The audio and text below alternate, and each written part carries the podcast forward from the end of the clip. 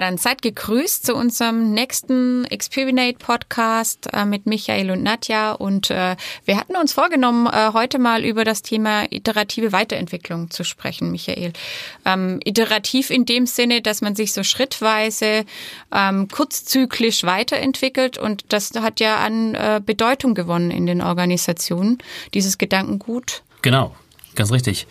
Ähm die Frage ist, warum ist das überhaupt notwendig, dass wir uns heute anders organisieren als vielleicht vor 30 Jahren? Da hatten wir ganz am Anfang schon drüber diskutiert. Äh, Nochmal kurz aufgenommen, ist einfach, dass der technologische Wandel immer stärker voranschreitet und ich also gar nicht mehr so genau planen kann, was eigentlich in zwei, drei Jahren an Technologie auf den Markt kommt.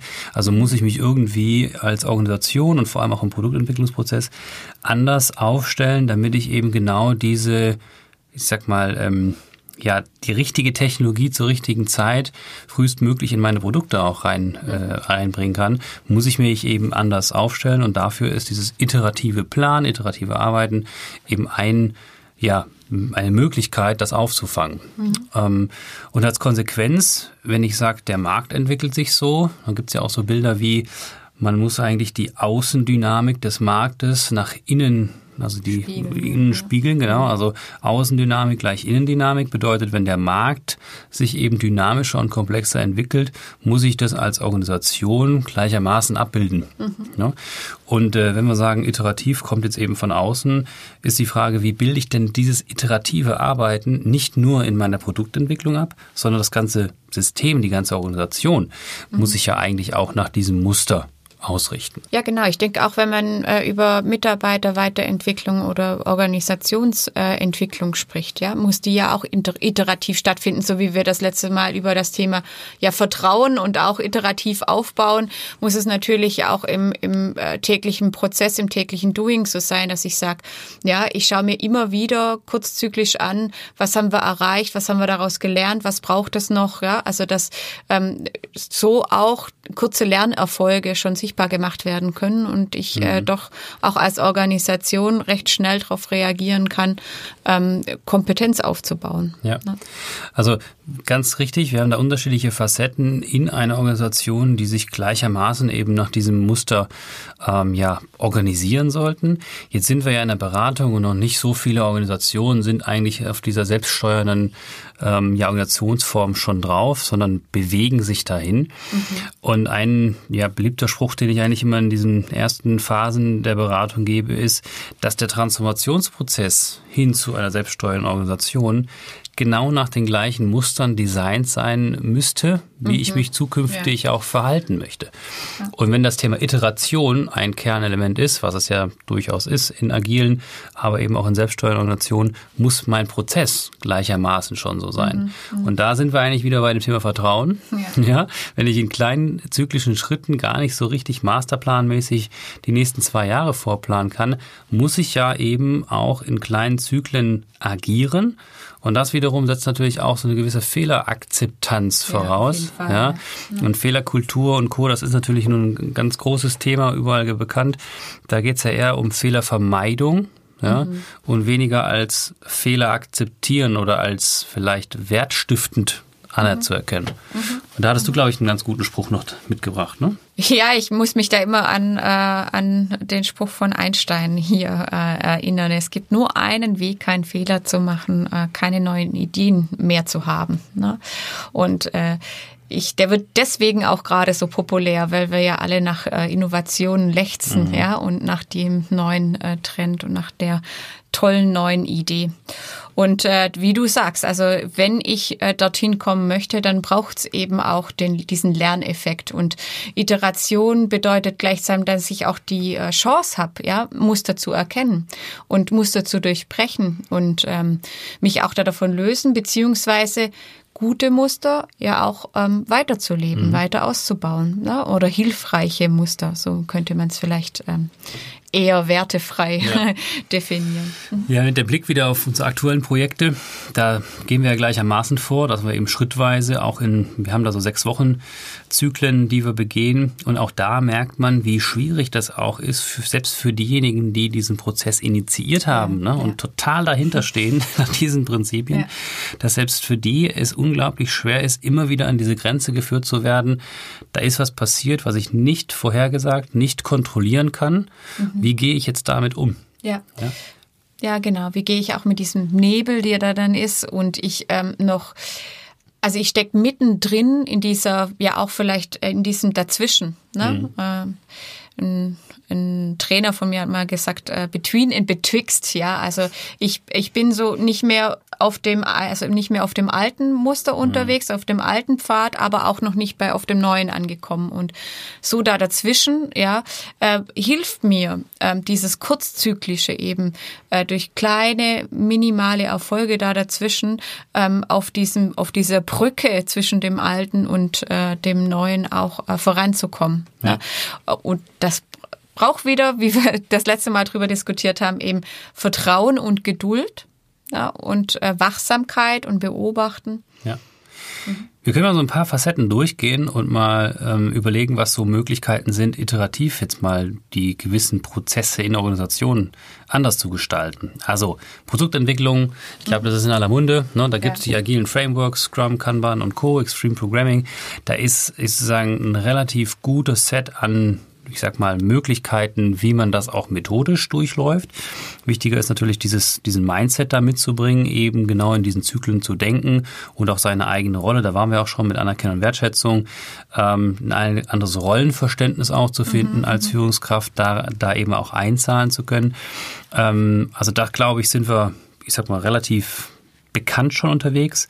Andere Dinge ist so im, im Kleinen, im Alltag. Mhm. Also wenn Probleme auftauchen, haben wir oft einfach auch in relativ Langfristplanung, wenn ich mich in, in klassische Projektmanagement-Methodiken reinversetze, da ist ja auch dann ein Gantt-Chart da, wo ganz klar die Arbeitspakete definiert sind. Hier haben wir ja bei den selbststeuernden Organisationen, ähm, ich sag mal aus der Holocracy heraus, ja relativ auch ähm, gute Frameworks, wo es eben eher spannungsbasiert ähm, ich sag mal, vorangehen soll. Ne? Das heißt, in Meetings mhm. werden einfach die aktuellen Themen auf die Agenda gesetzt, die von den Teilnehmenden gebracht werden. Das mhm. heißt, wenn du gar nicht Teilnehmer bist, dann kannst du auch gar kein Thema auf die Agenda setzen. Ne? Und die Agenda wird auch so priorisiert, das wie sie. Ich so gar nicht. Ja. und die Agenda wird eben auch so priorisiert, wie sie eben ähm, jetzt aktuell in dem Meeting gebraucht wird. Gebraucht wird, ja. genau. Und dann werden nur an den Themen gearbeitet. Mhm, mh, Auch wenn ein anderes Thema vielleicht irgendwann wichtiger mhm. ist, mhm. wird eigentlich immer nur an dem gearbeitet, mhm. was jetzt genau aus der mhm. Rolle, aus dem Inputgeber heraus eben am relevantesten ist. Also auch ein ganz interessanter Aspekt, ähm, wenn ich da so selber in mich reinhoch, dann ähm, habe ich ähm, gerade in solchen Transformationsprozessen oftmals selber die Erfahrung gemacht, dass äh, ich dann aber im Nachhinein denke, ach, jetzt habe ich aber das, was mir eigentlich doch noch wichtig war, nicht angesprochen. Genau. Also jedes Mal gehe ich ja dann trotzdem so raus äh, mit einer Anzahl an Dingen, wo ich gedacht habe, ach, hätte ich doch das noch angesprochen, das wäre super gewesen. Aber so ad hoc, ja, ähm, sehr interessant, aber auch dieses Vertrauen oder diese Geduld darin zu haben oder in diesem Prozess zu sagen, ja, ich. Äh, gehe wirklich nach dieser spannungsbasierten, ähm, kurzzyklischen ähm, äh, Idee ja, und, ähm, und Notwendigkeit, genau. Notwendigkeit, ja. ja. Und vielleicht hat sich das, was ich vermeintlich äh, gedacht habe, das wäre jetzt ganz elementar wichtig, ja. vielleicht schon wieder bis zum nächsten Mal erledigt. Oder ich habe eben auch mal bilateral die Gelegenheit genutzt, äh, Dinge abzuklären. Ne? Genau, weiter geht das ja bei der Mitarbeiterentwicklung. Mhm. Ne, also, wo war ich denn letztens? Äh, letzte Woche habe ich immer noch gehört, wir machen nur einmal im Jahr äh, Mitarbeitergespräche. ja. Und da kommt dann alles rein. Ne? Da kommt dann Gehalt ja. rein, dann kommt Perspektivgespräch rein und so weiter. Mhm. Mhm. Wo ich dann auch denke, ja, wer kann denn sozusagen all diese Themen einmal im Jahr für eine Stunde oder zwei auf den Tisch bringen und dann wird's Wahnsinn. für zwölf Monate ja. abgefrühstückt. Ja. Also auch da wäre natürlich sinnvoll, eine kurzzyklische äh, ähm, ja, Gesprächskultur, mhm. genau, mhm. Rückmeldung mhm. einfach zu haben und die Themen vielleicht auch aufzuteilen. Mhm. Denn ja, heute hat man eben viel mehr Impulse von außen, wo ich mhm. sage, das ist ein interessantes Thema, möchte ich mir vielleicht annehmen. muss natürlich mal abwägen, auch mit dem Purpose. Ja, ja. Worauf zahlt es ein?